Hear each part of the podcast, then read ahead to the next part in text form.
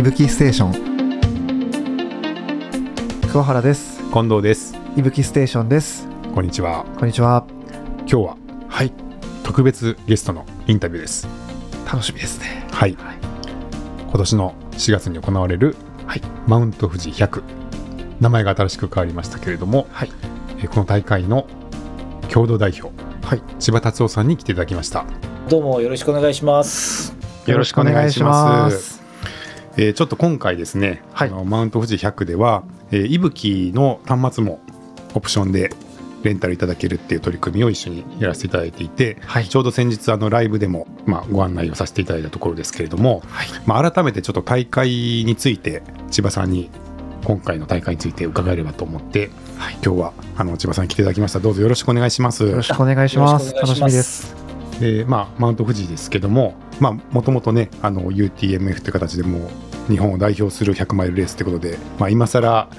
あの説明も不要かとは思いますけれどもまあいろいろちょっとまた変化があるかと思いますので、まあ、はいもしよろしければあの今年の大会が、まあ、これまでと違ってまたどういうふうにこう、まあ、大会になってきてるかっていうあたりからお聞かせいただければと思うんですけれどもあはい。えっ、と、一番大きなところは、まあ、そもそも名前変わったっていうね、そうですよね。そっからかよみたいな感じなんですけど、名前が変わって、まあ、正式名称がマウント富士100と。えーいう形で、えーコースのレースが、まあ、富士100マイルと海 70K というふうに、まあ、変わったという形が、まあ、あの大きなところなんですけども、うんあのまあ、何が一番大きな違いかというと今まではですねもともとこの大会ってあの UTMB の、ね、姉妹大会として始まったという、まあ、経緯があるんですけどもあの、まあ、そこから完全に卒業しまして、うん。えー今年からですね新しく設立されたワールドトレイルメジャーズに、えー加盟をして、えースタートしているというようなところが違いになって、えー久しぶりにですね、えー世界の強豪が、まあ、あのたくさん集まるうん。レースになるのかなっていう形ですね。だからもうコロナ前のあの世界の強豪がしのぎ削って、まあ、その日本の方がこう入賞しするってこと自体がすごく、ね、あの価値があるような大会にあのなるのかなというふうに思ってます。ちょっとそのワールドトレイルメジャーズというのも、まあ、今まで日本でそんなに開催されていなかったと思いますのでどういうものかっていうと改めてお聞かせいただいてもいいでしょうか？はい。えっと、ワールドトレイルメジャーズっていうのはあの以前ですね我々も入ってたあの UTWT ウルトラトレイルワールドツアーっていうのが、まあ、ありましてでそこの,、まあ、あのメンバーがあの割と核になってうちも含めてですね、えーまあ、立ち上げた、まあ、あの大会なんですけどもあの、まあ、大きいかというとこう各大会のその自立性というか独立性っていうのをまあ尊重しながら、まあ、国際レースをまああのやっていきましょうと。えいうようなあのところがまああって、まあ、あのトレイルランってそれぞれの国にこうトレイルコミュニティがあって、まあ、そのトレイルコミュニティの中であの、まあ、尊重しながらやっていきますよっていうようなところが、まあ、結構各国多いんですけどもそういうこう部分をですね割とこう大切にしていきましょうというような、まあ、大あのレースシリーズにまあなってますね。はい、これはじゃあその千葉さんたちが声掛けをされて新しくできたっていうことですか、そうですね。あの我々の大会もそのなんていうんですかねこう発起人の一人みたいな感じです。うん。バイスプレジデントとかだからあの UTMB ワールドシリーズっていうのは UTMB があってそこに、まあ、フランチャイズというかこう入っていくみたいな感じなんですけど、うん。今回ワールドトレイルメジャーズっていうのはもうレース連合です本当に。うんでそれぞれ平等の権利を持ってあのー物事を決めていくみたいな話ですね、だからその似てるんですけどガバナンスのやり方が違う、うんはなるほど。とはいえそのどなたかが多分お声掛けされて始まったかと思うんですけどそれははマウント富士さんが最初にお声掛けされたっていう形なんい、いですか、やえっ、とねそれはね違っていてえっ、と一番あの初めに声かけてるのはあのもうすぐやるね香港100の、えっとスティーブさんとジャネットさんなんですねであのそのまあ、スティーブさんが一応あのプレジデントになってるんですけども奥さんのジャネットさんっていうのはあの国際トレイルランニング協会の会長さんなんですよ今。だから結構その国際的なキーマンになっていて、まあ、そこの横のつながりがあって当然我々もともとあのつながりがあってですねあのやっていて各大会の方がこう平等に肩を組んでやっていくレースシリーズっていうのは、まあ、僕正直遅かれ早いから絶対こういう流れになるだろうなとは思ってましたけどまあいよいよもうやろうっていう話期が熟したというような形で始まってそのまあ我々も含めて旧 UTWT の大会あの、まあ、スペインのトランスグランカナリアですとかあの、まあ、エイルアイランドウルタートレイルとか、そういう昔からの仲間をこう核にして、さらにこう、あの、新しい仲間が入ってきたみたいな形、旧レースかっていうのが今あるという感じですね。なるほど。ちょっと具体的に今どういうレースが入られてるかっていうのをご紹介いただいてもとまずですね、はい、今月1月に行われるのが香港100、うん、香港である、まあ、これも老舗のウルトラレースになるんですけどもで次に行われるのが、えー、スペインのトランスグランカナリア。これも非常にヨーロッパのシーズンインをこう知らせる大会みたいな形になってくるそれがあるのとあとねアメリカのねブラックキャニオンウルトラっていうのがまあ、あってこれもあのアメリカの中で主要なレースになっていてウエスタンステーツの、まあ、認定レースみたいになってるんですよ。ここで勝つとウエスタンステーツに出れるみたいな感じになってるんでここもあの北米のこう実力のあの高い人が来るという形になっています。であと北米で他で言うとケベックメガトレイルっていうケベック州ですね、あのフランス語圏ですね、カナダのフランス語圏のケベック州の大会っていうのもあります。っていうのが新しく入ってきて、あと新しく入ったところで言うと、スイスキャニオントレイルっていうスイスの大会が入ってるという形があって、うん、で、4月に我々のマウント富士100と、えー、マデイラアイランドルダトレイルっていうところがやって、で、秋に最後にやってくるのが南アフリカの、えー、ウルトラトレイルケープタウンですね。うん、と、あとね、実は今回あの、あんまり知ら日本では知られてないんですけど、サウスダウンズウェイ100っていうイギリスですね。イギリスの大会もまあできるよ、あの、まあ、ここちょっと小規模なんですけど、できたという形になっていて、うん、ちょっとね、日本人だとイギリスのトレラン大会でちょっとね、新しいかもしれないですね。イギリスとか、あと、えー、カナダとかね、そこら辺はちょっと新しいかもしれないかなと。なるほど。いうところです。まあ、基本はじゃあ、あの全国、全国じゃない、あの全世界のいろいろな100マイルの大会が、あの結構いろんな地域から参加しているっていうことですよね。そうです。で、はい、今実は結構私たちも参加したいよっていう大会が結構殺到しているみたいで、はい、何十何十レースも。でただまああの運営もあるじゃないですか、うん、あんまりガーッと大きくしてしまっても運営の方法とかもあるんで、まあ、それは何が一番いいのかっていうようなことは今ちょっと話し合ってる最中なんですけどただあの我々はあくまでもこう独占するようなレース連合ではなくて要するに常にこうドアは広げあの開けときたいっていうようなオープンドアポリシーを結構大切にしてるので、まあ、こうどうどういう形でやればみんながこうよりよく取り入れるコミュニティになるのかっていうような、まあ、議論をしてますね今。なるほどなんか参加資格としてこう大会としてクリアしなきゃいけない条件みたいなのはあったりするんですか？それがですね、はい、今のところバラバラなんですよ。で、まあ、我々ね、イトラの、まあ、ポイント、何ポイント以上みたいな形でやってたりとか UTMB ワールドシリーズもね今ストーンですか？ストーンとかやってるじゃないですか、はい、えっとね大会ごとに今のところバラバラになってます、はい、だからあのなんていうんですかねこう同じフォーマットに揃えるというよりはこうそれぞれの大会をこう尊重していくみたいな形で今のところこの統一フォーマットの基準で全部やっていきましょうみたいな形には今のところなってないですね。なるほど。そうすると逆にそのこのワールドトレイルメジャーズに参加しているものをつなぐ共通点というかとしてはどういったところに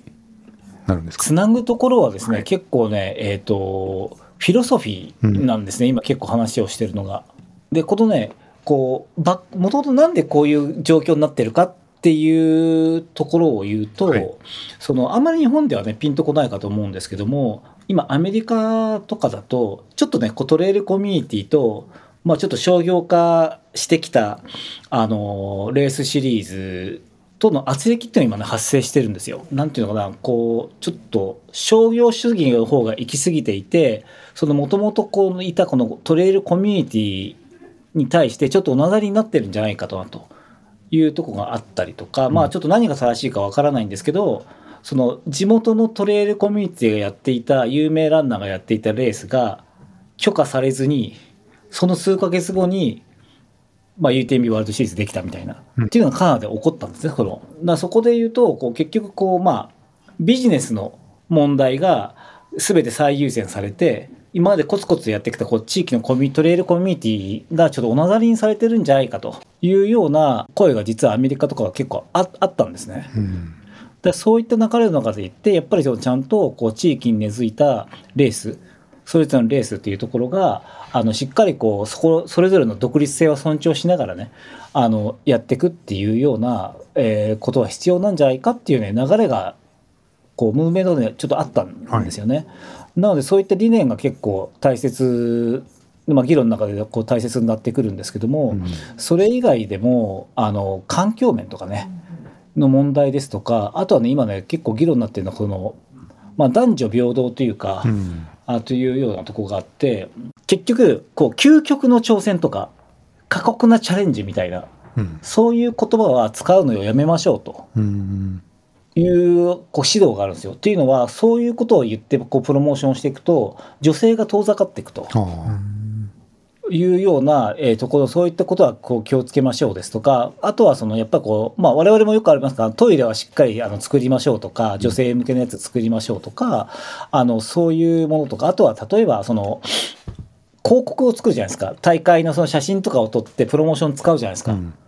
そういったものも今までにも日本とかだとあのよくあるのが、まあ、白人のかっこいいお兄さんとかお姉さんとかをこうビジュアルに使ってやっていくみたいな広告って結構多いじゃないですか。うん今そういうのダメでいろんな肌の方いろんな年齢の方いろんな性別の方あとはあのあるのが要するにそのランナーって細い人ばっかですけどそれだけじゃなくてちゃんとこう割とふっくらした方もちゃんとそういうビジュアルに入れてこうなんていうこうバランスよく要するにより多くの方々に開かれてるものをなんですよっていうのをこうやっていくとかっていう動きになってるんですよね。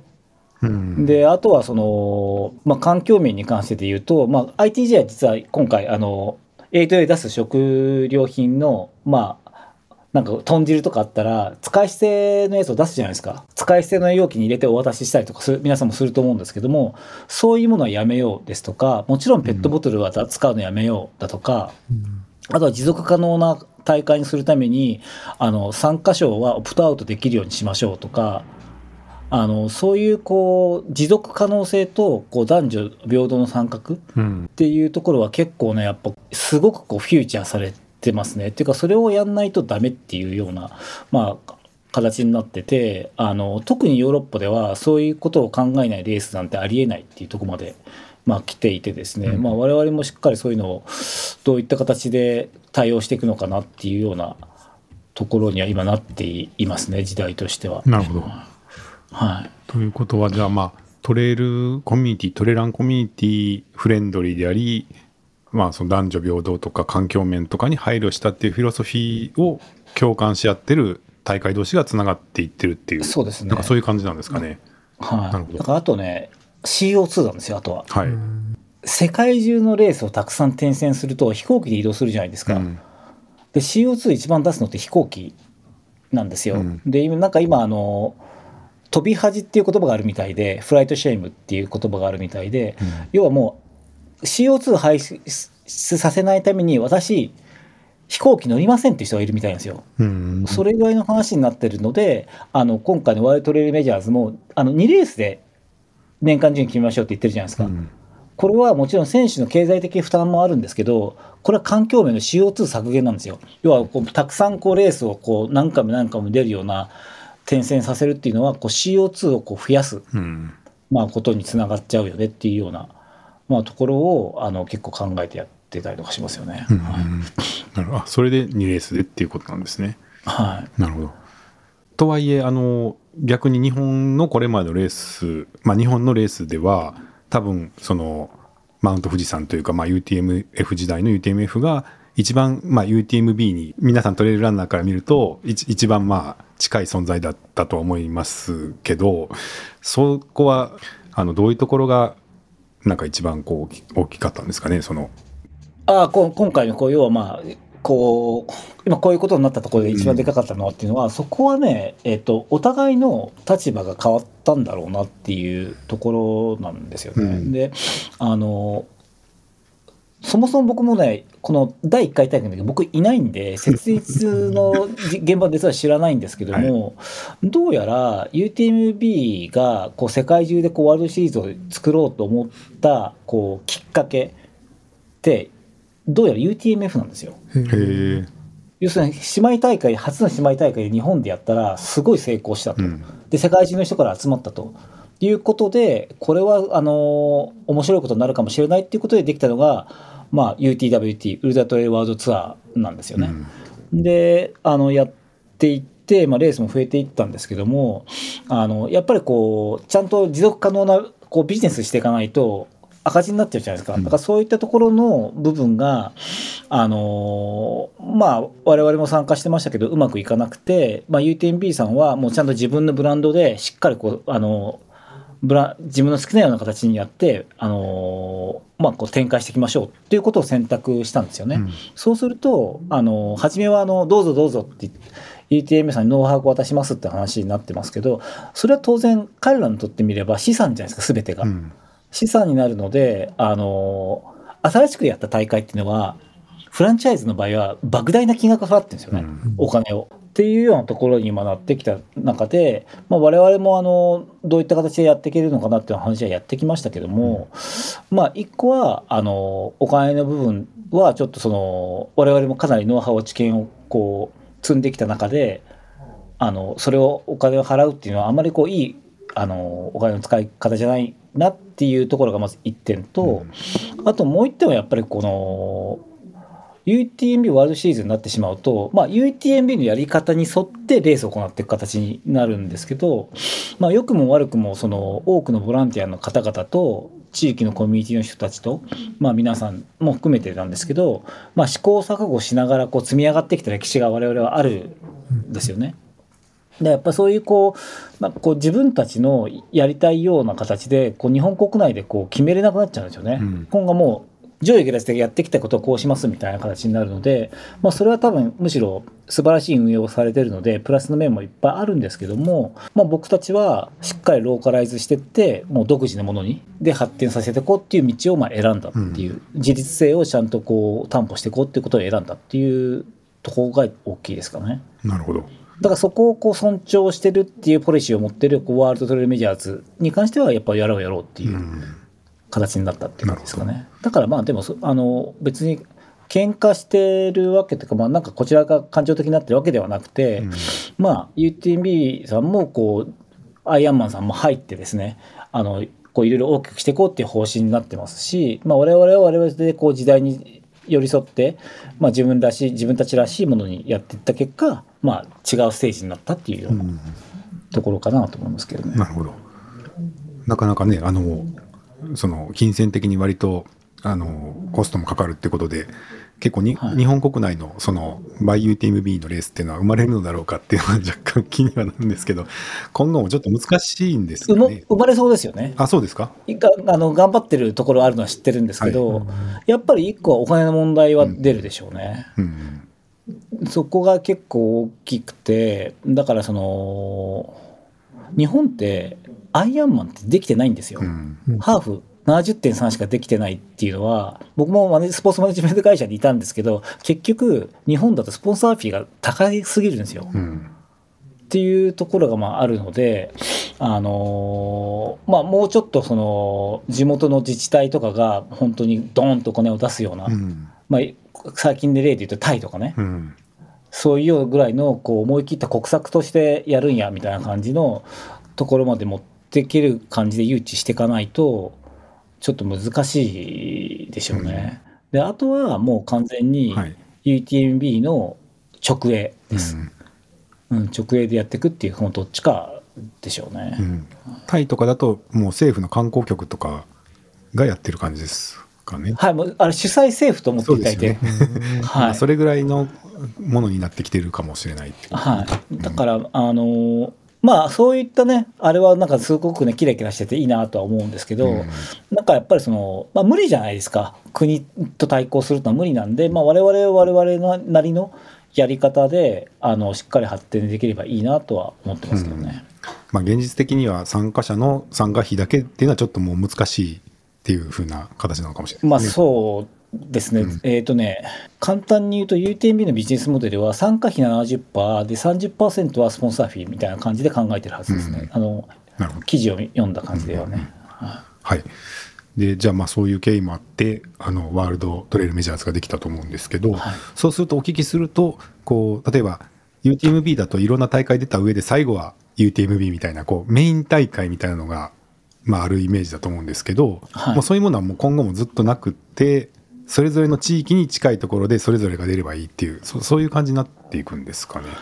えっとね、実はね、それをね、あのーほら、みんな地域がみんなそれぞれ平等だよって感じでやってるんで、はいまあ少なくてもその UTMB に出るためのこう1年間みたいな感じにはならないうん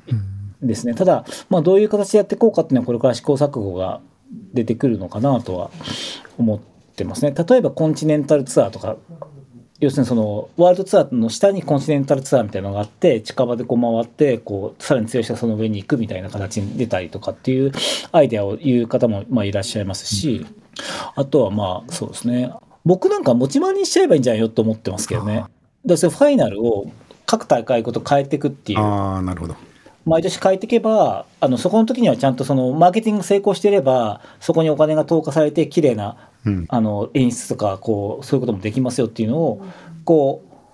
う毎年こう変わっていければ50年経ったらその運営ノウハウとかそういう盛り上がりも10年に一遍やってくるみたいな、うん。なんかオールオールスターシリーズがほら前点々としてるみたいなそんな感覚、うん。というアイデアも僕はあるのかなと思うんですけどワールドトレイルメジャーはととにかく共存共栄ですよね、うん。そこのあたりは。なるほどね。はい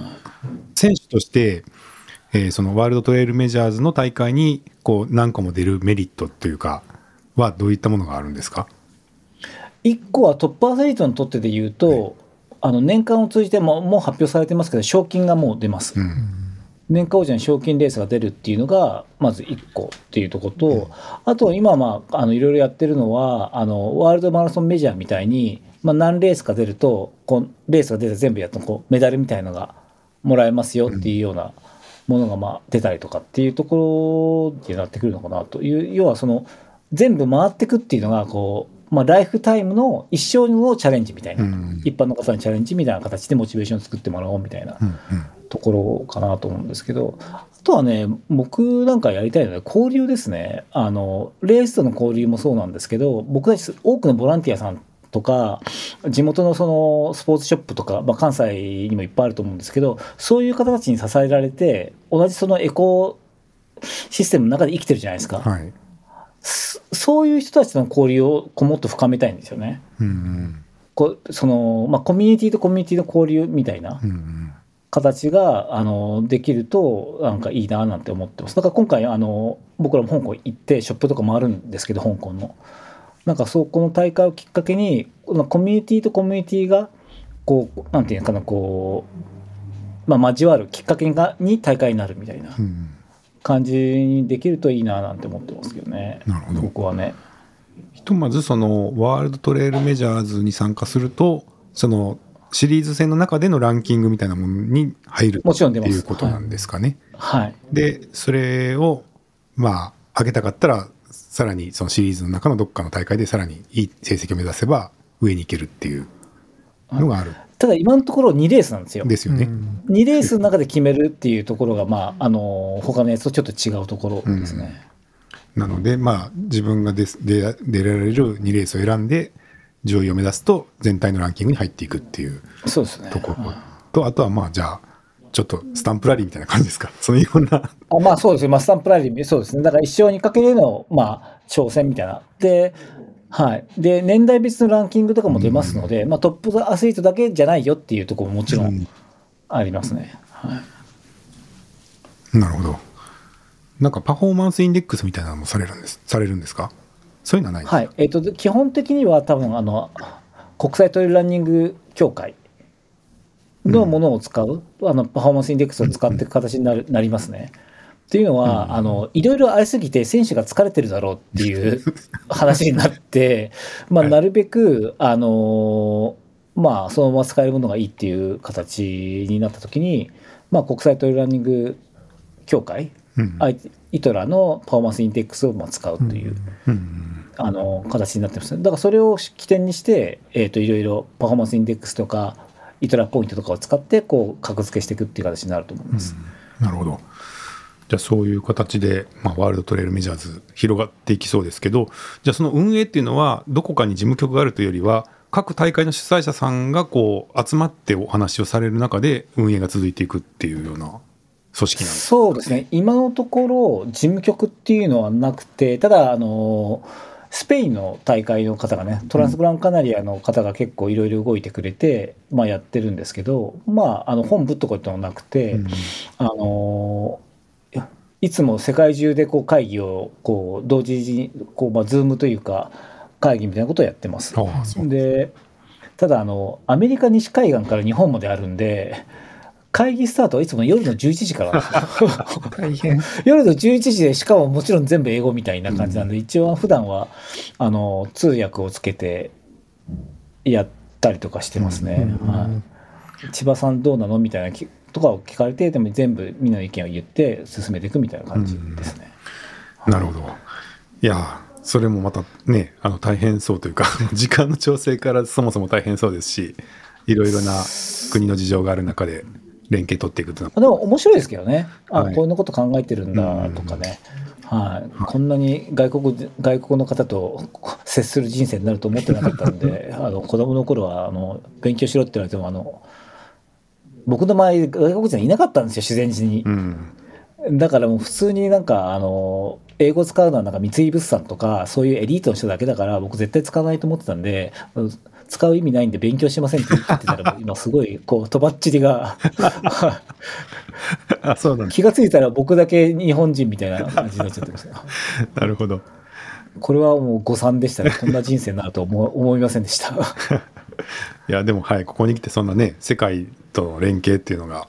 あの行われてるっていうのは、はい、面白いと思いますし、はい、あとはそのそうですねそのフィロソフィーっていうその部分で結構共感される方も多いんじゃないかと思いました、はい、ちなみにそのそういうこうシリーズっていうものが他にも生まれる動きとかあるんですか？世界的には。今ね、はいえっと、大きく言うとうんトレイルランニングの世界で言うと、えー短い距離の中で言うとやっぱりあのサロモンのゴールデントレイルシリーズうっうんていうのが1個ありますよね。はい、で、えー実はね日本ではないんですけどあのスパルタントレイルワールドシリーズってあるんですよ。うんあのスパルタンレースは障害物のレースはい。のトレイルランニングマンのワールドシリーズが今ありますと。うんで UTM ワールドシリーズありますと。うんで今回新しくやったワールドトレイルメジャーズっていうのがあってそれ以外にスカイランニングのレースがうんあります。であとそれ以外に実はあの、えー、とマウンテンランニングっていう種目が実はありまして、うんその、あの世界シリーズとかもあります。うん大体こう大きくそれぐらいなところになりますかね。なるほどで結構群雄割拠そうですねだんだんはい、何がどう違うんだっていうのがうん正直選手側からするとあるかもしれないですけどまあ一旦こういろんな特徴が出てきてその中からまたこう選ばれていくみたいになるんですかね。そうですねだから、うんあのアスリートの人たちにとってはいろいろできてこう切磋琢磨してってこういいとこが残っていくっていうのはすごくいいことかなとは思いますけどね。わかりました。はい。じゃああのワールドトレイルメジャーズについては分かったんですけども、はい。あのちょっと今年のじゃあマウント富士100の大会についてさらに伺えればと思いますけれど、今回の大きな変更はまあその名前が変わりましたっておっしゃいました。名前変わりました。はい、はい。他になんか今回の特徴っていうのはありますか、えー、とフィニッシュ会場が北陸運動公園に変わったとううん。んうん。えーいうところは結構地味に大きな変更になっていて、はい。あのーまあ、去年のレースかのフィニッシュからさらに3キロゆっくり登るっていう結構地獄のようなこすりやつ最後になってるんですけど、そうですね、はい。降りたらはい、ちょっとお気をつけくださいっていう。はい、はい、あとはちょっとあの受付ですとかあと駐車場とかで結構混乱が昨年あったのであのそこのあたりは改善をしています。うんまあちょっとその代わり事前申し込みとかってのは結構多くてうんうんあのちょっと申し訳なかったかなというのはあるんですけど今ちょっとそのまあ持続可能な大会にするためにっていう形で今進めてる最中という形ですね。うんはいゴール会場はあの富士急ハイランドがちょっと難しくなったっていうようなことだったんですかね。えっと、今年ゴールデンウィークと絡んでるんですよね。はいで、えっと、日曜日がどうしてもあの富士急ハイランドに人がたくさん来ちゃうんで、うんあのコニファーフォレストも含めて全部駐車場にしないと富士急がキャパオーバーになっちゃうっていうことがあって、もう日曜日だけはちょっとそのコニファーフォレストは使わないでくれって話になった時にあのフィニッシュ会場になっちゃうと撤去があるわけですよ。はい。撤去のことを考えるとにあのーもう使えないんですよね、うんだから駐車場として土曜日まで使って全部発見させて日曜日夜が明けたら富士急のお客さん入れていくみたいな形をすることを考えるともうちょっと今回に関してはもうこうせざるを得なかったっていうところがありますよね。であの時期の変更とかもなかなか環境の問題とかもあったりとか、うんあともうコロナも明けちゃってるんでもう何らかのところがでっかいイベントがもう埋まっちゃってるんで。まあ、非常にこう時期をずらしづらいっていうような状況にはなってしまってて、ちょっとそういった制約の中でね、まあ、やってるんで、まあ、ちょっとランナーの皆さんにもねいろいろ、あのーご協力いただくことがちょっと多くなっちゃってるなっていうのがまあ現実なんですけど、うん。今までは週末じゃなかったんでしたっけ？週末ですね。今までは、えー、と木、えー、と木金土日だったんですよ。はいはい。で今年は水木金土になってます。ああ、そうですよね。そうか、それがじゃあ、はい。連休と重なつながっちゃったからってことですか？そうです。あつながっちゃったから前倒しにするっていう形なんですけど、うん。あの多くの方にとってはその、ね、サラリーマンの方にとってはゴールデンウィークがあるのにその1日前とか2日前に休ませてくださいっていうあの状況って結構ね人にとって結構大変じゃないですか、うん。まあ、ちょっとそこはよく分かってはいるんですけどちょっとそうせざるを得なかったっていうところですね。なるほど。あと、あの、スタート時間が夜になったと思うんですけど、そこはどういったこ経緯だったんこですか？れも、あのー土曜日のに終わらせなきゃいけないっていうことで土曜日の夜9時という設定の中であのただその今まで皆さんが持ってるそのマウント富士100のこう競技のイメージの難易度というところはちょっとやっぱりこうそのままにしたいなっていうこと制限時間ですとかあとはその累積標高とかあと距離取ろうと思えばあの170キロ近くまでになっちゃったんですよね。うん。だそれはわざとこうコース変更して、まあ、160キロちょっとにするように調整してるんですよね。なんかこう皆さんが今まで持たれてるこうあのマウント富士100のこうイメージでいければあの、まあ、大会完走できるぞっていうようなところはちょっとあの残ししたつもりなんですよね。うん。なるほど。じゃあ、まあ、後ろの時間に間に合うようにっていう感じなんですね。そうですねあの、はい僕たちがそのウルトあマウント富士100の大きな役割としてより多くの方々がこう100マイルを完走できる環境を作ってあげたいっていうあのまあ、ある意味レイクビアとは真逆の180度のコンセプトでやっている、まあ、レースでなんか今100マイルレースも増えてきているしただそのなかなか運営のことを考えると結構タイトに競技時間もタイトにしなきゃいけなかったりとかあとそのレあの選手に対するこう安全性っていうのも割とこう選手のこう負担っていうのを増え強くせざるを得ないじゃないですか運営のことを考えると。だけどマウントウチ100っていうのはその1400人でボランティアとかがいてあのまあ割とこう制限時間も長くできたりとかしてえっ、とまあ応援ポイントとか仮眠所とかっていうのも割と充実してる部類に入るんであのまあ私も挑戦したらなんとかなるかもっていうような普通の方々に対してこう100マイルの世界をこう広げてあげるっていうところをすごく大切にしているんですよね。であとはその我々のその100マイルの世界をより多くの方に広げるためにもっと短い距離をややりたい。今 70K やってますけど、まあ、30とか15とかも作ってあげて、このマウント富士100の世界観をもう100マイルをここあの走れなくても感じれるっていうふうにしたいなっていうのはすごく大きな役割だと思ってあるんですよねあ、。そうなんですか。あ、じゃあこれからさらに短いカテゴリーができる可能性があるっていうことですか？はい。あの実は子供のレースとかは作ろうと思ってます今年かああ、ら。そうですか。で将来的にはもっとその15キロとか30キロとかそうするとそのボランティアやって15キロレース出るって話になったらボランティアもやれるしレースも出れるしみたいな、本当に満喫できる4日間になるっていうような、まあ、ところでこう裾野をこう広げるっていうこうより多くのこう我々のこうトレイルランニングっていうことをより多くの方々に知ってもらうきっかけにうん。なるっていうのが、まあ、こう大切なこうなんていうかなこう役割かなとうん思ってますね。なるほど。過酷にしようと思えばいくらでもできるんですけど、そこはちょっともう、あの、レイクビアさんの方に、はい、お任せして、はい。いや、他にもね、なんか過酷なレースが増えてきてはいるかもしれないですけどね。はい。うんでも、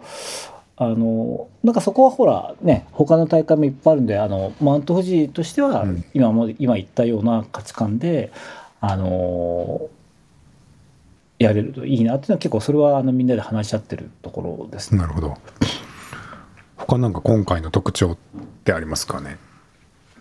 今回特徴コースはね本当はいろいろねはいあの変えたかったところはあったんですけど、あのただ走る時間帯が変わったのとあと龍ヶ岳を今年久しぶりに使うようになってるので,、で時間帯がねほぼ全員の方々が夜が明けてるんですようん龍ヶ岳。なのであの景観が天候がいいとあの2日目だ今1日目のこう夜が明けた後は絶景ですね、うん絶景コースみたいな形があるんでよりこう景観を楽しめるんじゃないかなっていうのはちょっと今回見どころかなと思いますね。なるほどはい龍ヶ岳とか結構美しいのでそうですね。天井、ああの、頂上が開けていて、富士山が見えますもんね。天気が良ければ。はい、なるほど。ああとはねレベル高い外国人いっぱい来ますので、うんはい、今回はどんな方が来られるとかって決まってるんでしょうか？えっ、とね、まだ発表できないんですけど、まあ、パフォーマンスインデックスで言うと、850以上の人がゴロゴロ来ますうね。ん。はい。だから、あの、そこら辺のちょっとした人に簡単に入賞させねえぞっていう、はい。は。心して来てほしいなっていうところもあるし、うん。はい。あの、なんか、こう世界トップレベルのレベルをこう日本国内で感じれる場所にはししたいですようね。ん、なるほど。はいそれは結構あの招待をされてるんですか？それとも選手の方から。選手の方から出たいってああ、そうですか。俺パフォーマンスインデックスこんだけあるんだけどってうん話で、はいなるほど、なるほど。じゃあまた高いレベルのレースが見れる。もう一回日本人が一人も入賞しないってぐらいのレベルに上げたいですね はいあのお前らそんなまだまだだからなみたいなちょっと。あ、そんな風にに思われてるんですね。い。や いやうんなんていうんですかね。なんか刺激を与えたいですよね、うん。選手にも、あのーなんていうんですかもう中国とか若いんですよ本当に。選手が若いしタイとか見ても全部中国人じゃないですか、だからやっぱもっともっと日本できるので、なんかそういうこうモチベーションというかレベルの高いレースをするっていう場を、やっぱ日本国内で増やしてあげたいですよね、うんっていうのはすごく思うしなんかこう低いレベルでなんかこう目指してほしくないっていうかアスリートとしてはね。なるほど。はい。まだまだのあの日本人は可能性あると思います、なのでそういうなんかこうモチベーションにもそれぐらいになってくれるというか日本に住みながら日本の大会なんだけどもう世界レベルのこうレースがここ日本でここでだけでできるっていうものにはやっぱしていきたいしぱ一個ぐらいそういうのがあるといいなとは思ってますね。確かにちょっとねコロナもあってなかなか国内でその世界レベルのレースっていうのが、まあ、そもそも難しかったっていうのが何年かあったと思いますので、やっぱり、はいマウント富士山でそういうのが見れるっていうのはワクワクしますね。もう一回完膚なきまでにこう ケチョンケチにしてもらいたいですね本当に一回。まあ、でやっぱこう頑張ろうってこうよもうやるぞみたいな感じに、はいなんか日本国内でこうランナーのモチベーションがあのシャモニーとか行かなくてもこう十分こうなんか燃え燃えたぎるものがあるというかここにかけてやっていくんだっていうようなものにしていきたいしてあげたいですよね、トップアスリートにとってはね。なんかこう海外行かないとそういうのがないじゃなくてちゃんと日本の中でそういう世界とこうレベルのものをこうトライできるっていう場を作ってあげたいなっていうのはすごくなるほど。思います。まあ、一方でその多分マウント富士で初めて100マイルに挑戦されたりとか初の完走を目指している方とかも結構いらっしゃると思うんですけどそういう方には何かこんな体験し体体験をしてほしいとかなんかありますか？そうですね、あのーこの大会の良さってトップアスリートと同じ世界観の中でこうまあ完走目的の人が同じ空気を吸ってやっていくいけるわけですよ。うん、だからもうあの僕陸上やってたんですけどあの要するにもう体あのなんていうんですかねこうウサイン・ボルトと一緒に 100m 走ってるみたいなもんなわけですよこれって。マラソンそれって僕は東京マラソンとか都市型マラソンのすごくいいところだと思っていて、キプチョゲが走ってる私も走ってるみたいな、うん。でも同じ空気を共有してるってすごいあのこんなスポーツあんまないわけですよ。要は大谷選手と一緒に野球やってるみたいなもんじゃないですか。確かでも本当に、うん。感染者としては見れるけどそれがすごくこうあのこのドゥスポーツというかマラソンもそうですけどトレイルランニングもそうですけどあのすごい好きなところなんですね僕。うんだからあのトップアスリートだけの大会なのも全然僕は興味なくてトップアスリートもいるけどもそう普通の人もいっぱいいて同じ空間をこうなんていうんですかねこう過ごしてる同じ2日間3日間を過ごしてるっていうようなのが僕は本当にこう好きですねそのそういうのがそういう世界観が好きなんであのなんていうのかなこう世界一流のアスリートと同じ空気を吸って同じコースを走って同じ経験をしてね同じ感動を分かち合ってほしいなと思いますね。なるほど桑原君は何か聞きたいことありますか、はい。そうですね。まあ今のお話すごいいいなって思ったんですけど、うんあの、ちょっと伺いたかったなと思うのが、富士100マイルじゃないですか。で、海70キロ、70系。これって、あの、どなたが、まあ去年からだと思うんですけど、どなたがこういう命名されてるのかなっていうのはちょっと大会の今回のもそうなんですけど、どなたがつけられたんですか？えっとねす名前会議はね何回かあって、はい。まあでも初め叩きがないとあのいけないんで僕は僕なりに作って一回あげたんですけどとりあえず僕なのもねあの却下されてます。大会部になってないっていう。でね、えっと最終的にみんないいねって話になったのが、えー富士まあまあ富士あのマウント富士100だったんですけどこれは、えっと強く押したのは立花先生なんですよ。うん。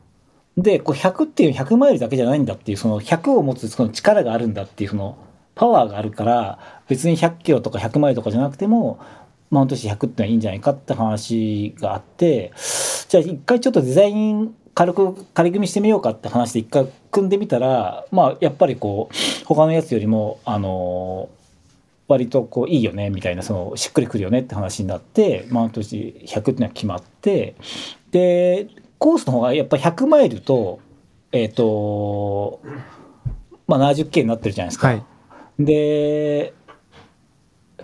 で要はねあのなんかあの日本の方々って100マイル好きじゃないですか。うんうん。マイラーマイラー100マイラーみたいな感じになってるんでやっぱその100マイルっていうのはやっぱ冠城さんもすごく大切にしてたってこう100マイルレースって100キロとは全然違うんだみたいな形があってやっぱりすごくこう特別なものだと思うんでまあ160キロじゃなくて100マイルと、まあ、70系っていう形に今変えてそこのねやっぱ100マイルっていうのは割とそんなにあのいやそこ160キロでよくないっていう人はいなかったですねやっぱこうなんかなんかありますよね100マイルの持つ響きみたいな。うん。それはまあそうかもですね。ですね。はい。って感じです。だからそこはね、一応合議、合議制で決めてますね。うん、ちなみに千葉さん案は何だったんですか？僕はね、えっ、と、大会名でやった時はね、えっ、と、えっ、と、ツールドトレイルマウント保持にしたらどうかって言った言いましたね。ツールド略して、えっ、と、TMF。TMF はい。へえで、これ何かというと、あの、えっ、とね、TMB って何か知ってます？この略。TMB。TMB っていうのはツールドモンブランの略なんですよ。あああのトレイルの名前ですねはい。うんなのでその言ってもやっぱりそのモンブランの大会をからいろんなものをいただいてできたっていうそのレガシーはあった方がいいんじゃないかって僕は思ったんで、あのまあそのウルトラトレイルの言い換えをしようということで、まあ、ツールドトレイルっていう形にしたらどうかっていう話をしたんですけどあ却下されました。すごいよいいですけどね。うん、それもね確かにいやなんかこの後を読んでお前お前何何そんなに気遣ってんだよぐらいの感じのことを言う人もいましたね。ま あでも言ってんじゃないよみたいな。はい僕も僕はむしろちゃんとこうレガシー残した方が別にいいんじゃないのっていうそのそこは感謝もしてるしうんリスペクトもしてるしっていうところはあったんなるほどですけどそう僕はそのウルトラトレイルの言い換えみんなが使える違う言葉って何がいいかなってとこで、まあ、ツールドトレイルマウント富士ご語呂もいいしねと思ったんですけど、まあどちらにしても。いえ いえでも MF っていうのが残ったのがなんかあそうですね。だから MF はしっかり直残しましょうっていうのはあったんですけどね。はい。そして今回はあのいぶきをねレンタルっていう形であのえ導入いただいてますけれども、ーはい。なんかそちらのいきさつとかっていうのはどういういきさつだったんでしょうか？ああ、いぶきに関しては、あの、もともとあの、ね、以前、僕らも、あの、別のね、アドベンチャーレースでね、使わせてもらったりとかしてたりとかしますし、あの、もともとそのアドベンチャーレースとか結構早い段階から GPS を使って位置情報とかをこうトラッキングしていたりとか、あとはね、ヨットレースやってたんですよ。うん仕事で。うん世界一周ヨットレースがやってるともう15年ぐらい前からもう GPS 情報をずっとこうトラッキングして船がこうずっとバーチャルレースみたいな感じで動いてるみたいな感じをこう見ていくみたいな感じになってたんで、あのーまあゆくゆくは全部 GPS でこう見えてリアルタイムに見えたら面白いだろうなっていうのはすごく思って、まあ、いたというのがまあそもそもあったんですけどあとやっぱ今回はそのどうしてもそのサポートとか応援がやっぱ混雑を回避するとかっていうとこを考えるとあのやっぱり GPS でこうリアルタイムで見れるやつがいいなっていうことで、まあ、今回ねあの実際私も新越語学の方で利用もさせていただいてこう自分で使ってみてあのやってみた結果やっぱ非常にその評判がいいというかあの僕もそのサポーターいたんで綿密にその時間設定を組んでねこのこの間この時間で行きますよっていうススケジュール表をこう組んでみんなに渡して何時何分来るかって渡してやってたんですけど、まあ、全然予定通り行かずにですね、マダラオさんでもいらしいっつってたんで もう完璧に全然ダメになっちゃっててそうなっちゃうとやっぱり予定表渡しても全然時間狂っちゃってるんですよね。そうするとやっぱりその GPS 見えてすごく良かったって言ってくれましたね。であと嬉しかったのがあの自分が予期してないところで応援してくれますね。要するに GPS ないとエイドで待たざるを得ないんですよ。うん。なんですけど GPS で動いてると途中で新越とかも道路とか出るじゃないですか、うん。そこでこう待っててくれたりとか、でじゃあと次回ろうってこと結構至る所で応援できたりとかってするのでなんかこうその応援の方とかサポートの方の一体感がもう全然違うなっていう,、うん。いうのがありましたね。でなんか僕最後ね関門がちょっと間に合わなかったんですよ。途中で。間に合わなかったんですけど こうなんか最後でこう最後走ってたんであ間に合うかなみたいななんかそういうこうエンターテインメントとしても関門時間に沿ってこうなんか点がだんだん近づいてくるみたいな間に合うか間に合わないかみたいな3分差で間に合わなかったんですけど なんかそういうところとかもなんか要するに走ってる感じが分かるっていうのは、なんですごくいいねって言ってたんであこれ絶対にやろうと思ってこう石川さんのやつパクろうと思ってこう お願いしたっていう。いいことはすぐパクるっていうさ、はい、素直な性格なんで。いやありがとうございます。ちょっとでもね、はい。これはでも本当にいいと思いますけどね、うん。特にサポーターいる方とかね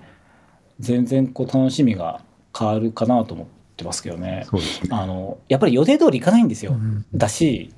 あの2日目とかだと寝ちゃう人いるじゃないですか、うん。寝ちゃいけないんですけど途中でもうしばらく大休憩しちゃう人いるじゃないですかトレイルで、はい。そうすると我々もレース運営してると心配する人が出てくるんですよ、うん。でたまたま携帯つながらなかったりとかするとなんかあのうちの旦那さん何時に来る予定なんだけど全然来ないんですけどって言って本部にこう助けてくれって来る中国人のおばちゃんとか来るんですよ 本当に。うん。ででも当然基本的には帰ってくるんですけどなんかそういうこうやきもきする時間とかっていうのもあの結構解消できたりとかするので、なんかこういいですよね、だからねあとはね僕もこう UTMB とか行った時にはあの GPS 使ってこうなんていう他のシステム機を渡して走ってるとこ見ながらあの写真送ったりとかしてましたね。今この場所で写真撮ってあの写真はこうあのこの場所だよみたいな感じで見せたりとかするとなんかその応援してる方も一緒にこう旅してる感じになうん。なったりとかするんで、そういうのもすごくあの GPX を、ね、エースを使えるといいなと思いますよね。であとはね電池が別になってるっていうのはすごくリスクヘッジできてていいなって思いますね。うん。やっぱあのぱ最終的にはもうスマートフォンのあの電源切れるといろんな意味でやばくなっちゃうんで、うんそれがちゃんと担保できてる別々で担保できてるっていうのはやっぱり安全管理上すごくいいなっていうふうに思いますね。はい。まあ、あの、ちょっとね、マウント富士100ぐらいの規模になると、ちょっと全員持っていただくだけの台数が私たちも も持ってなくて、今回は、あの、オプションでお申し込みいただいた方だけが持てるって形ですけれども、あの、去年まででも自発的にレンタルされて大会に挑まれる方いらっしゃいましたが、おそらく多分今回過去最高の人数の方がお持ちになられて、マウント富士走られると思うんで、ちょっとそういうこう走られてる様子がね、たくさんこう地図で見えるのがどういう雰囲気になるかっていうのはすごい僕も楽しみにそうしています。ですね。結構多いよね、あの友達検索してねいろんな友達ど今どこにいるんやろうみたいなこともね今年はなんか割と実現しそうじゃないですかなので僕もすごく楽しみにしてますね,、まあ、あとは本当に、まあ、先ほどの話でもありましたけどトップ選手というか速い選手と、まあ、ゆっくりというか完走を目指している選手がまたそれが同じ画面上に映るとまたうん面白そうだなと思いますね。そうですね。ちょっとね、トップの争いは、息吹で見たい気もしますけどね。まあそうですね 上位選手で、なんか実況的なうん感じで。うん。そうそうあと、あの、今回、ちょっとポッドキャストでも、あの、お邪魔させていただく予定をししてましてあ、そうですね会場で。えどどういう感じでお話をす 誰を呼ぶんですか？あの、まあ、上位の選手の、あの、方をメインで、えースタート前やゴール後にちょっとインタビューがさせてもらえたらと思ってます。はい。あの、今も、あの、い。ぶきのお仕事でお邪魔させてもらったレースで、結構大会の主催者さんとか、あと上位選手の方のインタビューとかを取らせてもらって配信っていうのをやってまして、で、最近、あの、挑戦しているのが、その大会の期間中に編集をしてどんどんアップしていくことで、例えば夜間とかでちょっと心細い時とかに、まあ、選手の方も今出ている大会のことを聞きながら走れるっていうようなタイミングでどんどんアップしていくってまあ準実況って言ってるんですけどもはい。あのそういうことをやり始めてましてでレイクビアとかでももうその選手とかあとススタッフの方とかがや夜とかにちょっとこう寂しい時とかに聞いたりとかして あの、目覚ましに使ったりとかされてるんで、まあ、よかったらそういうふうにも使っていただけるとあのあいいですね。音声だけなんで割と、はい、走りながらでもオープンイヤーのはイヤホンでしたら大丈夫だと思うんで、あのえ、はい。じゃああれですか？44時間ポッドキャストやるんですか？もしかして。あいえいえ。あのそうではないです。あの収録しては編集してアップしてまた撮ってっていう感じであの1時間に1回この時間は必ずやりますよみたいな。そうあのいや時間も多分あまり決めずにできたらどんどん上げていくって感じだと思いますけど。そっか。でもポッドキャストは溜まってけばね。そうですね。別にリアルタイムで聞か聞かなくてもいいですもんね。はい、あの好きなタイミングであのそれも好きな速度でも聞けるんであのそういう形で、はい、いつでも聞けるように、まあ、できるだけその大会期間中にどんどんアップしていければと思ってます。ああいいですはい、だね、から結構あのそうですねレイクビアの時とかもあったんですけどその後ろの方の選手が走ってる時に先頭の選手のインタビューとか聞けるんですよ。ああそうですね、はいそれでもいいですトッよねプ選手がゴールして、この大会どうでした？か、って言って、こう、インタビュー受けてる様子を聞きながら、後ろの選手はまだ夜の山を走っているみたいな状況になって、でもやっぱり前の方がどんな風だったのかっていうのを、その、走りながら聞けると結構新鮮もう知りたい知りたい。結局、はい。誰が優勝したのか知りたいですよね。はい。あそれいいですね。どんな戦いが前で行われてたのかみたいなのを聞きながら、後ろの方が、まあ、それに元気をもらって、まあ、進んでいくっていうようなことができてたんで、またちょっとその YouTube とかその映像があるものとは違う使い方もできるかなと思いますんで、まあ、そんな感じで楽しんでいただけたらと思ってます。へえ、うん。なんか僕も聞きながらあの本部の奥でこういつも閉じこもってるんで、はい聞きながらはいレースしてるよかったら千葉さんも聞いてください。というか、あのはい千葉さんもぜひブースに来てくださいね。あありがとうございます遊びに来ていただいたら、ぜひあの千葉さんの声も取らせていただければと思いますんで。はいあんまりね関西の方と喋ることないんですよね、うーん。あんま行かないんではいはい。でも近藤さん僕多分同い年ぐらいですよね多分ねそうですか。75年生まれですけど。はい、僕75年お生まれ。えあなんと。なんで。まさかの。同い年ですか。だから、庭さんとかも同いそうで年すそうですくらいじゃないそうです。うよね。ん。割となんかこう、勝手に同い年だから、石川さんとかもね、うん。同い年だから、勝手に親近感を一方的に感じてるだけで そうですか。はい。それは嬉しいです。でもね、お話ってレース主催してると、選手となかなかお話ししないんですよ。うん。はい。で、選手、あの、ほら、やっぱ失格とか言わなきゃいけなかったりとか、ちょっとフェアに扱わなきゃいけないんで、あんまり僕も、あの、仲良くなりすぎないようにしてるんで、なんかこう、もうちょっと話せるといいな、みたいな。はい。で、うん選手は大体、あの、大会出たい時しか僕に連絡してくれないんで、メッセージを。